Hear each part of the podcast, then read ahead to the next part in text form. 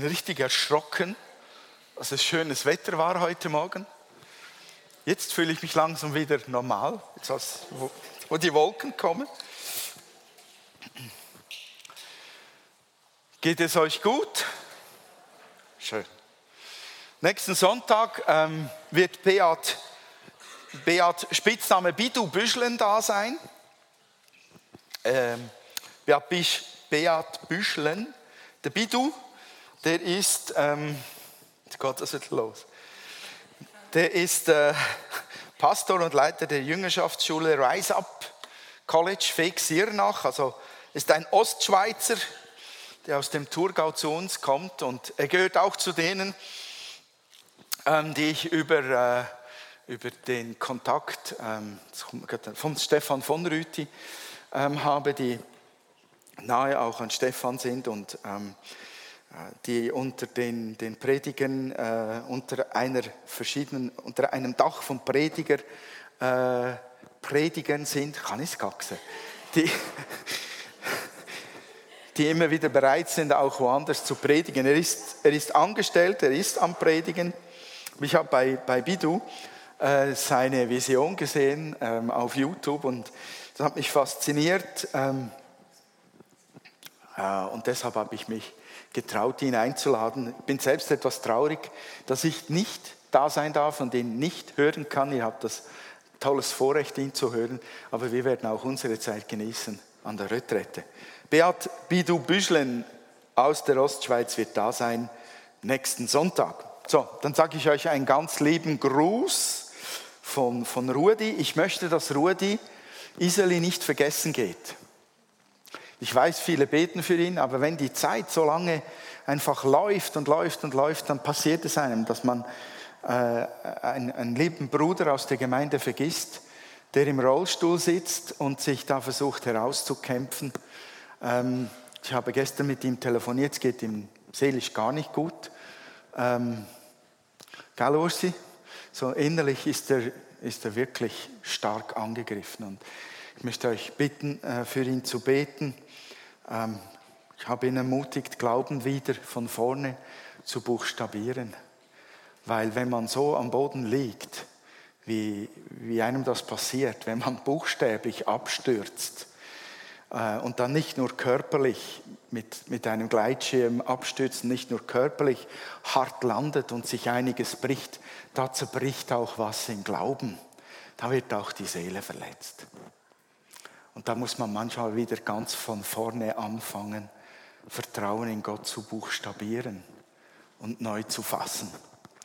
Und ähm, er ist unheimlich froh für alle Gebete. So, äh, das war mir wichtig, unbedingt noch zu sagen. Jetzt, wir haben schon ein paar Mal versucht, mindestens zweimal habe ich schon versucht, etwas intensiver alle auf denselben Stand zu bringen, von, von einem Bild, das einfach unter uns die Runde macht.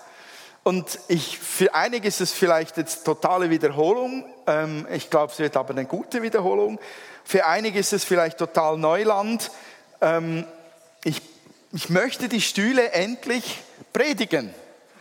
Ich könnte jetzt noch sagen, hat noch jemand ein Zeugnis, möchte jemand etwas erzählen, was er mit Gott erlebt hat, und dann vernichte ich gleich wieder die Chance, das zu predigen. Eventuell. Aber eventuell ist auch das sehr spannend.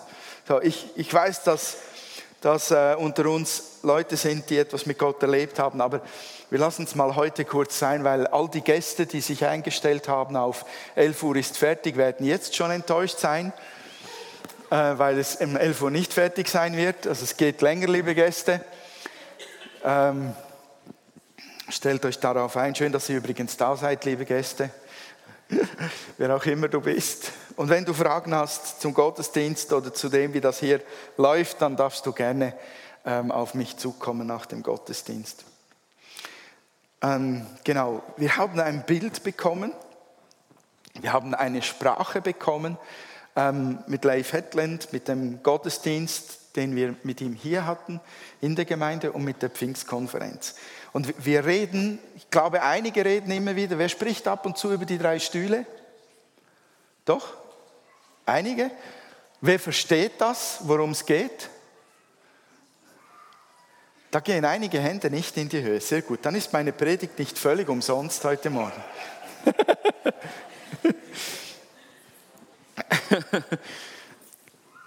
Geht um die drei Stühle. Ich habe hier drei bereit gemacht, die Bilder sind für Lebenssituationen oder für, für, das, für ein Leben, das man aus einer Position heraus lebt. So, Stühle sind sehr wichtig, das wissen wir alle. Jetzt muss ich schauen, dass ich den richtigen Stuhl am richtigen Ort habe, sonst komme ich ins über. So, jetzt muss der da über. Stühle sind extrem wichtig. Ähm, ich habe bei der Statistik nachgelesen, dass wir rund siebeneinhalb Stunden pro Tag in einem Stuhl sitzen. Vielleicht nicht immer im selben.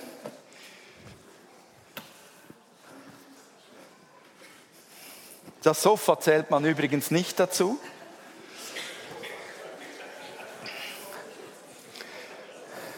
Siebeneinhalb Stunden pro Tag sitzt man auf einem Stuhl im Durchschnitt. Und es gibt einfach Stühle, auf die sitzt man nicht. Also bei mir war das noch so, bei mir zu Hause. Bei mir zu Hause war ein Platz am Tisch und ein Platz in der Polstergruppe immer reserviert für Papa, für meinen Vater. Und da hatte ich nichts zu suchen. Auch meine Schwester nicht. Und ähm, das hatte schon fast was Mystisches mit der Zeit. Der Stuhl von Papa, oder?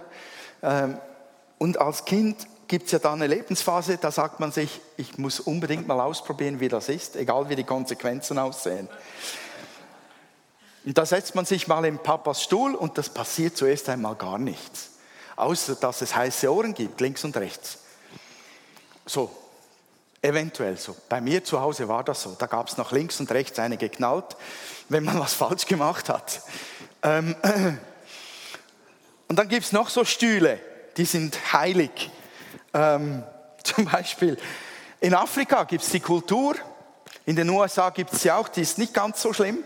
In den USA habe ich das Gefühl manchmal wie in, in Afrika, dort ist es so intensiv, dass vorne auf der Bühne der Stuhl des Pastors unantastbar ist oder die Ältesten, wehe, jemand anders setzt sich erstens auf die Bühne, zweitens in der Kirche dann noch auf den Stuhl des Pastors. Das geht gar nicht. Und in den USA habe ich es auch schon öfters gesehen, dass eine ganze Polstergruppe reserviert war für die Ältesten. So, ich kann mir das nicht wirklich als angenehm vorstellen. Jetzt stell dir mal vor, Thomas, du hockst den ganzen Gottesdienst da in einem Sofa und, und die Leute glotzen dich an.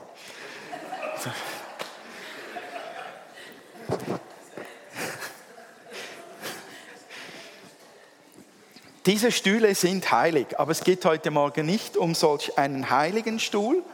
Ich habe, ähm, ich habe die drei Stühle gewählt mit dem Blick auf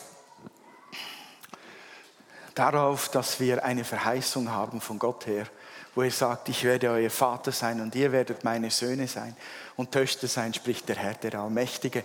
Und mir geht es hier um eine Position, um eine Lebenshaltung, die mit dem Bild dieser drei Stühle verbunden ist, die enorm, enorm prägend sein kann, wenn wir ihr Raum geben. Die drei Stühle, ich habe zum Glück noch schnell einen Kleber dran gemacht, äh, die haben, wenn wir darüber sprechen, immer so drei Haupt Hauptaussagen über sich oder drei grundlegende Positionen, äh, in denen man sich drin sieht. Also ich kann in einem Stuhl sitzen, ich kann hier sitzen in meinem Leben, das ist eine Position, ich kann hier sitzen im Leben und habe eine Position innerlich innen und ich kann hier sitzen und habe eine Position, Gesundheit, inne. Und das sind drei verschiedene Plätze, die ich in meiner Haltung, in meinem Herzen, in meinem Leben einnehmen kann. Das Königreich Gottes, der Stuhl 1, mein Königreich oder das Reich der Welt, das ist der Stuhl 3. Das sind die Dinge, die in der Regel verwendet wurden, als darüber gesprochen wurde. Drei Lebenspositionen. Und Leif sagte ja auch, wir, wir leben alle, jeden Teil von unserem Leben aus einer Position, aus diesen drei Stühlen heraus sei das die Ehe, sei das der Glauben, was auch immer, wir leben es aus einer Haltung heraus, die sich irgendwo in diesen drei Positionen wiederfinden kann. Ähm, könnt ihr euch erinnern? Stuhl 1 und Stuhl 2, was bedeutet das für das ewige Leben? Was ist man da, wenn man in einer von diesen zwei Stühlen sitzt? Gerettet, genau. Und dieser hier, das ist der Stuhl der Verlorenheit oder der Beziehungslosigkeit ohne Gott. Und es sind so Schlagwörter ausgeteilt worden, ähm, die, ich, die ich euch auch noch mal schnell an den Kopf werfen will. Also das heißt, man könnte mal sagen, hier, äh, hier lebt man in Beziehung zu Gott Rebellion, hier lebt man in Beziehung zu Gott leistungsorientiert, und hier lebt man in einer Sohnschaft im Stuhl 1. Das sind natürlich immer so Schlagworte, so Aussagen, die, die einfach mal so gepackt werden müssen. Die sind nicht absolut perfekt, die bearbeiten nicht jedes Detail, aber ähm, sie, sie, sie zeigen mal die, die Tendenz und die Richtung an, in die sie geht. Das heißt auch, ähm, ich kann auch sagen, Stuhl 1 ist Familie in erster Linie, Stuhl 2 bin ich im Zentrum und Stuhl 3 bin ich alleine unterwegs. Kann solche Schlagworte weiter ausdehnen. Im Stuhl 1 lebe ich aus der Position eines Bundes, den ich mit Gott habe, den wir heute Morgen gerade gefeiert haben. Ähm, ich kann auch sagen, im Stuhl 1 lebe ich im Empfangen, im Vertrauen und im Ruhen. Im Stuhl 2 lebe ich eher aus der Leistung, aus den Kompromissen, aus dem Durchsitzen, eher im Stress. Und im Stuhl 3 lebe ich mal grundsätzlich im Konflikt mit Gott. Um das Bild noch mal deutlicher zu machen, ich könnte auch sagen, Stuhl 1 ist geisterfülltes Leben, Stuhl 2 ist seelisch erfülltes Leben und Stuhl 3 ist verlorenes Leben. Braucht ihr noch ein Bild? Oder noch in Stuhl 1 höre ich Vaterstimme.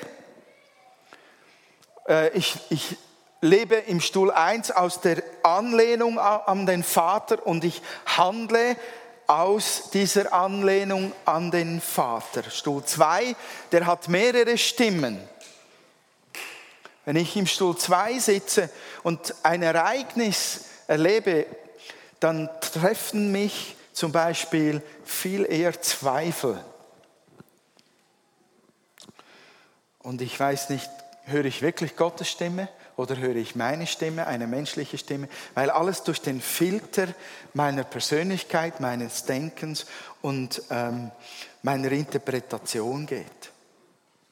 Und im Stuhl 3, da höre ich in der Regel Gott nicht. In der Regel dem, der sich, dem sich Gott offenbart, der kann ihn dann reden hören. Im Stuhl 2 sehen wir die meisten Dinge mit den menschlichen Augen und im Stuhl 1 mit Vaters Augen. Das sind also Aussagen, die auf mich äh, reingeprasselt sind. Und eine, die mich sehr stark getroffen hat, war Stuhl 1, ich lebe aus Gott, Stuhl 2, ich lebe für Gott das hat mich richtig durchgeschüttelt, weil ich habe immer gesagt, ich lebe für Gott. Und ich habe natürlich damit gemeint, dass ich aus einer Beziehung mit Gott lebe, aber ich habe völlig verpasst, dass ich unterwegs diese Beziehung eigentlich hinten anstelle und eher das Tun vorne, vorne dran stelle. Und mich wirklich definiert habe darüber, dass das Tun mich zu, in die Beziehung bringt. Dabei geht das gar nicht. Die Beziehung muss zuerst gelebt werden und daraus muss das Tun kommen. Vielleicht könnt ihr euch auch noch an das Schlagwort erinnern, Stuhl 2. Dort fragen wir danach, dass Gott segnet, was wir tun. Und im Stuhl 1 tun wir, was Gott schon gesegnet hat. Hm.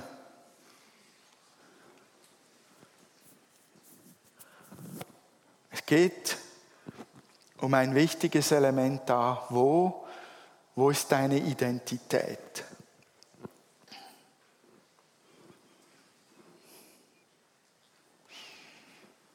Stuhl 1 schauen wir uns den, den Vater als Söhne und Töchter an. Und im Stuhl 2 schauen wir uns den Vater als jemanden an, der etwas von uns verlangt.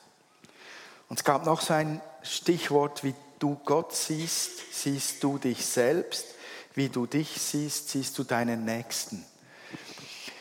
Äh, ich weiß nicht, wie es euch gegangen ist, aber ich habe jedes Mal geschluckt bei solchen Aussagen, weil ich gespürt habe, die sind wahr, da steckt was drin, das tatsächlich den Kern trifft. Im Stuhl 2 findest du 100.000 biblische Anleitungen, wie du Dinge zu tun hast als Christ, wie du zu glauben hast, wie du zu funktionieren hast, wie du zu reden hast, wie du zu leben hast. Und die sind alle richtig, aber sie entfalten niemals den Segen und die Kraft, wenn du sie nicht aus der Position von Stuhl 1 heraus lebst. Aus Stuhl 2 sind sie einfach erledigt, sie sind getan, sie sind umgesetzt. Aber wenn du aus dem Stuhl 1 heraus dieselben Dinge tust, tust du sie aus einer komplett anderen Haltung. Versteht ihr das? Haben wir das wirklich verstanden? Ja, verstehe. Im Kopf ist es uns klar. He? Das Schlimme, äh, das, die, die Aussagen, was, was, was wir, wie wir sein sollten oder wie wir leben könnten, die sind ja nicht falsch die kommen ja auch aus der Bibel. Nur die Haltung, in der wir sie umsetzen, führt entweder zu einem Burnout oder setzt Segen frei. Das ist der große Unterschied, aus welcher, aus welcher Position ich heraus diese Dinge lebe. Ich weiß nicht, ähm, aus einer gesunden Position heraus auch das zu leben, das heißt noch, noch lange nicht, dass es wirklich in mir Wurzeln gefasst hat. Ich weiß nicht, wie es bei euch in den letzten Wochen gelaufen ist, aber ich äh, spüre jedes Mal die Stühle. Ich stoße jedes Mal äh, daran, dass ich feststelle, ähm, ich denke darüber nach, aus welcher Haltung habe ich das gerade gemacht oder gesagt. Aus welcher Haltung ähm, ist das eine und dann merke ich, dass ich vielleicht im Stuhl 2 sitze und dann möchte ich in den Stuhl 1 wechseln und ich spüre andauernd, äh, es hat noch nicht mein Wesen völlig eingenommen.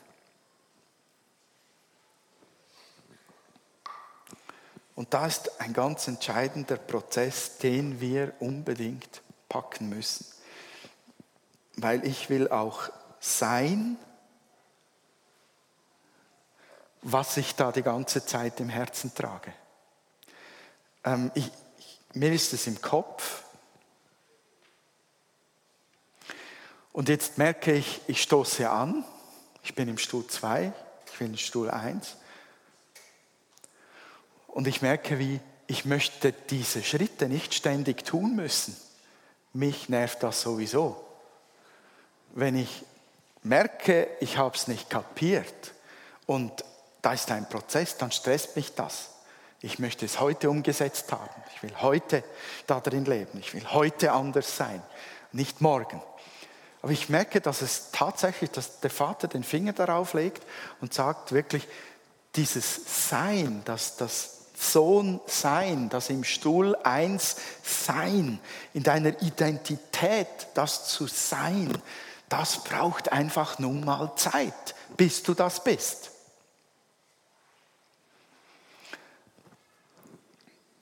Das ist ja ein Prozess, in dem wir uns drin befinden. Ich befinde mich in einem Stuhl, ich interpretiere meinen Tag, mein Leben, was geschieht aus diesem Stuhl und wo ich mich befinde, lässt mich die Dinge einfach ganz anders sehen, als wenn ich in einer anderen Position bin. Was ich mich jetzt die ganze Zeit frage, ist, wie wechsle, wechsle ich die Position? Wie komme ich von Stuhl 2 in Stuhl 1? Wie kann ich diese Denkkultur annehmen und leben? Ich habe Benji und Leif äh, das auch gefragt, habe gesagt, wie machen wir das jetzt als Gemeinde? Habt ihr einen guten Tipp, das zu kultivieren. Und äh, Benji und Leif ähm, haben ein Feedback gegeben und haben gesagt, du weißt, dass das ein Prozess ist. Ja, weiß ich, es ist ein Prozess. Das ist ja das Nervige dran. Gibt keine Pille, die man einwerfen kann und dann ist gut. Und dann hat Benji etwas ganz Entscheidendes gesagt, für mich ganz wichtig. Weil ich bin ja der, der so macht und so betet und so das Wort aufnimmt, so im jetzt inne irgendwie.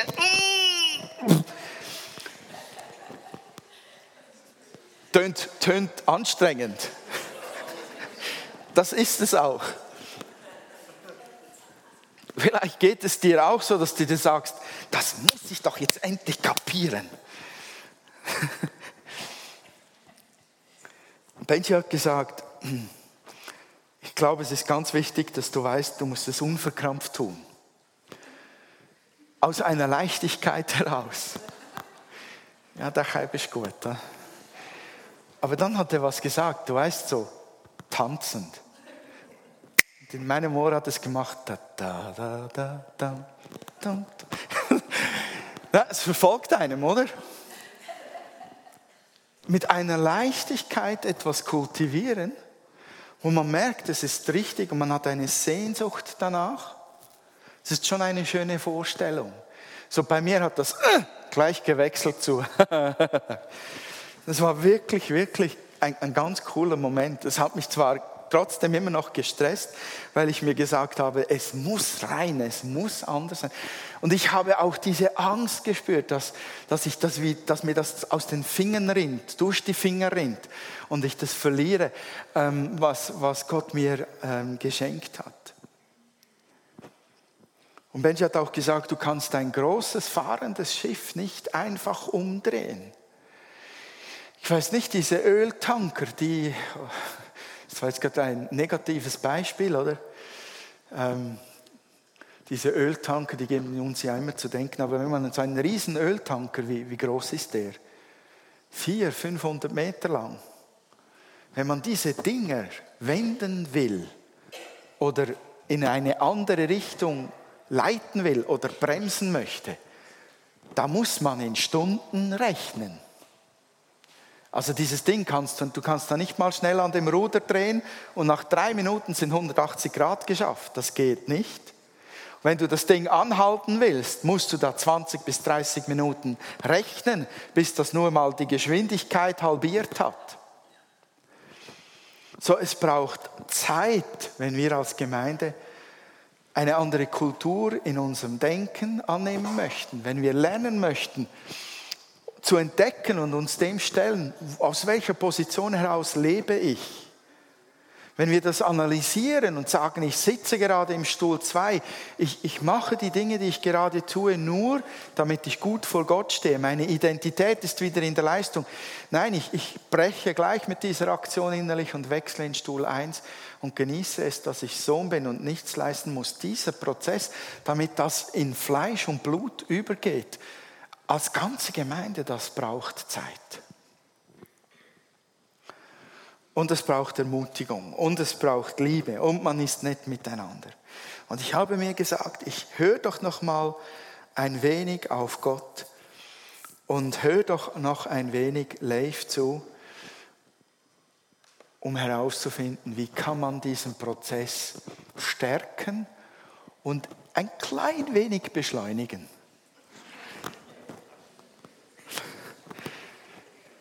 Ja, ich bin so geboren, ich bin schon ein wenig auf Tempo aus, das ist definitiv so. Ähm, manchmal ist es auch wirklich gut und manchmal ist es lästig. Ich habe mir gesagt, ähm, ich möchte euch ermutigen, einen Monat lang dem Ganzen einen Schub zu geben oder es zu intensivieren oder es wie, wie, wie zu kultivieren innerhalb von einem Monat ganz intensiv. Und zwar habe ich, ich habe das auf einem Blatt auch ins Intranet hochgeladen und es gibt ungefähr 30 Exemplare, die in Papierform gedruckt draußen liegen auf diesen drei Bartischen. Die, die, die keinen Internetzugang haben, können dieses Papier mitnehmen. Die anderen besorgt euch einen Intranet-Zugang und ladet euch das Paper herunter. Das Papier hat den Titel äh, Stärke deine Identität. Und ich habe dort drauf geschrieben, macht 31 Tage lang, jeden Tag Folgendes. Seht, sehe bewusst, schau dich an, wie Gott dich sieht. Überleg dir, was du aus der Bibel heraus weißt, wie sieht dich Gott? Ich habe auch ein paar Bibelverse dabei, die euch helfen können zu erkennen, wie sieht mich eigentlich Gott? Und dann dürft ihr gerne auch noch frei in der Bibel forschen und nachlesen, ähm, wie Gott euch sieht. Aber schaut euch einmal so an, wie Gott euch ansieht. So sieht mich Gott.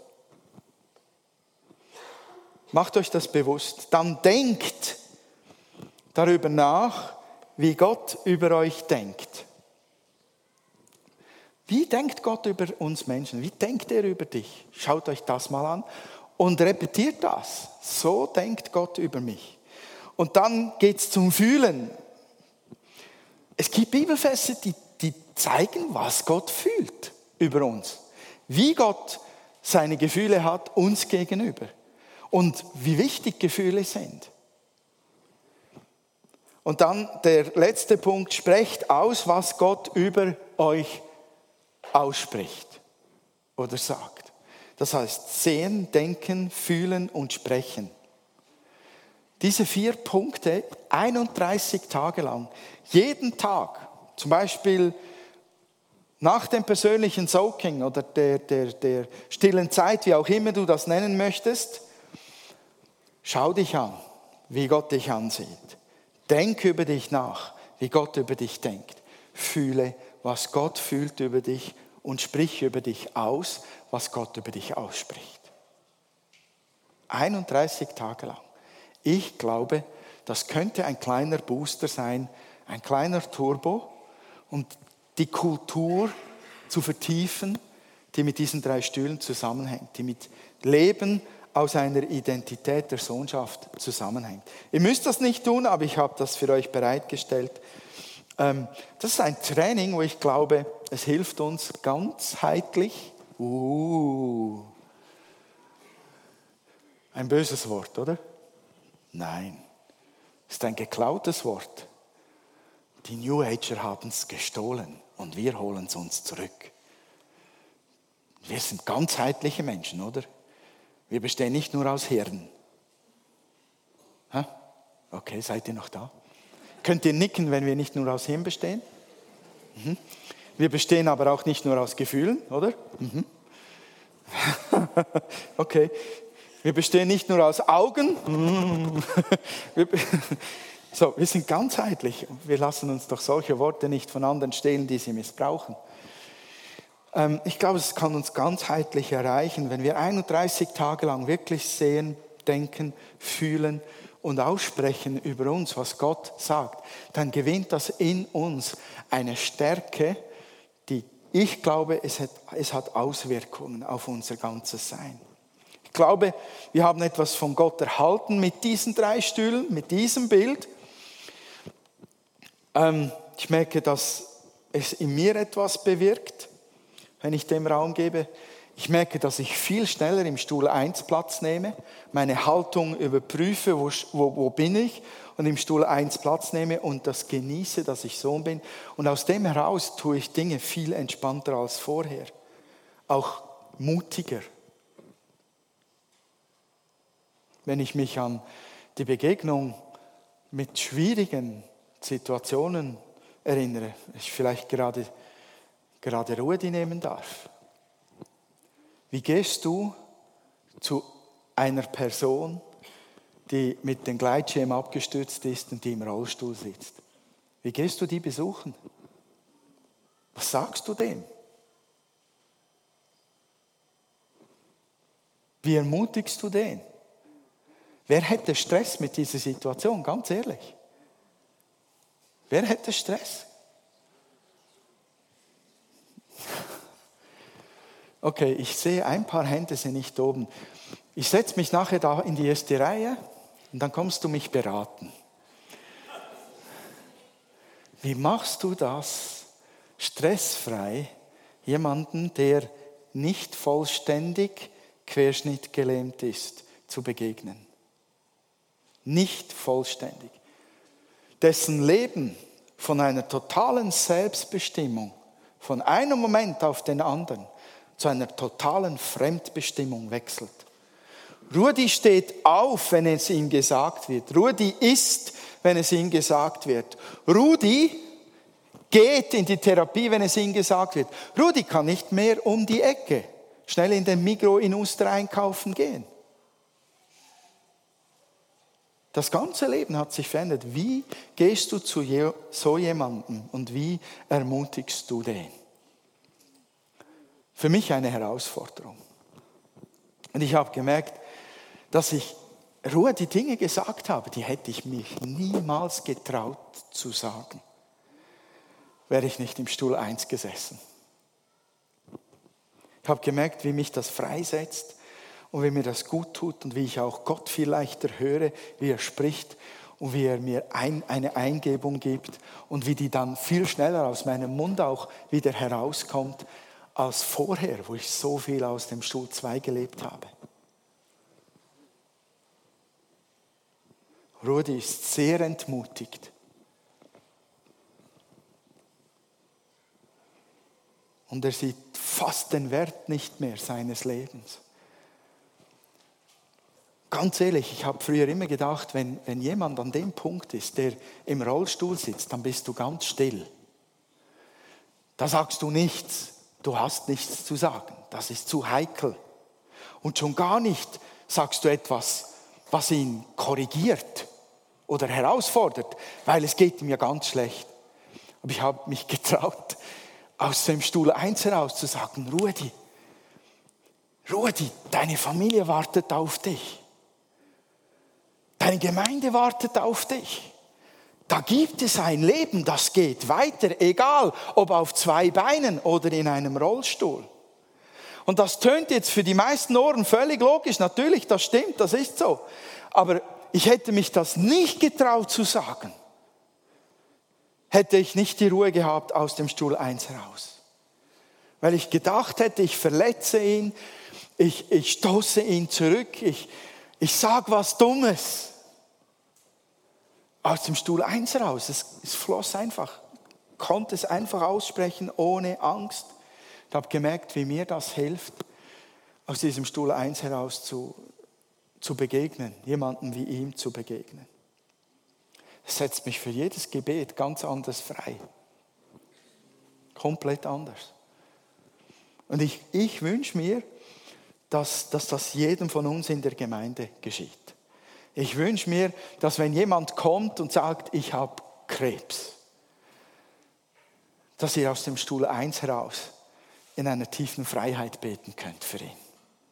Oder Worte für ihn aussprecht. Oder etwas anderes tut für ihn, egal was. Aber dass es aus dem Stuhl 1 kommt, aus einer Ruhe, aus einer Stärke, aus einer Gelassenheit. Oder irgendeine Situation an uns herankommt. Mir hilft es enorm, meine Gefühle Gedanken und mein Handeln zu analysieren, einzuordnen und wieder in die richtige Reihenfolge zu bringen. Zuerst bist du Sohn. Und dann bist du ein Diener. Zuerst bist du Sohn. Und dann sprichst du wie ein Sohn. Ich möchte das weiter kultivieren und von Herzen wünsche ich mir, dass wir als Gemeindefamilie wirklich auch aus dem Stuhl 1 herausleben. Ähm, ich hoffe, das Bild ist jetzt klar und in Zukunft muss ich keine Stühle mehr nach vorne stellen. Ich muss sie auch nicht mehr anschreiben, sondern ich kann einfach sagen, Stuhl 1. Für die Bibelkenner zum Beispiel Stuhl 1, Joshua.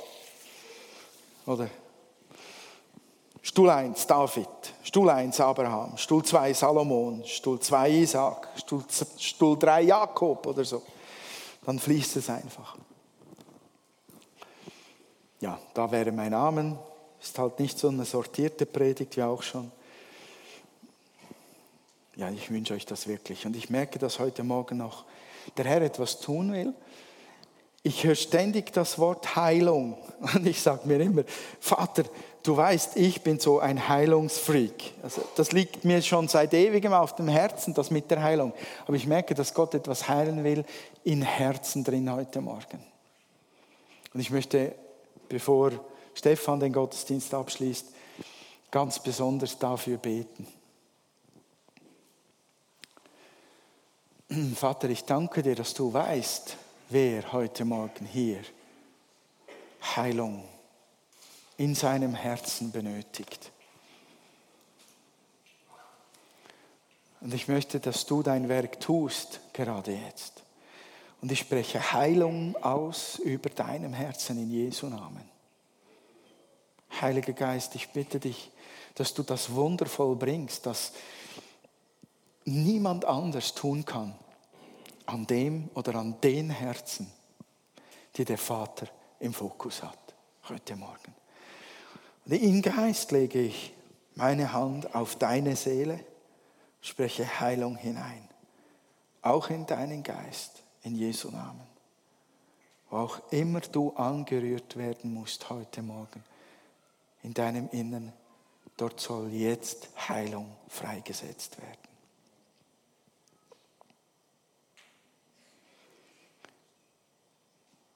Komm, Heiliger Geist, tu dein Werk.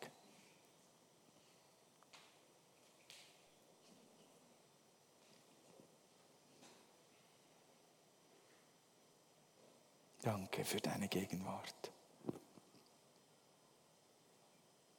Danke für das Wunder, das du tust, gerade jetzt.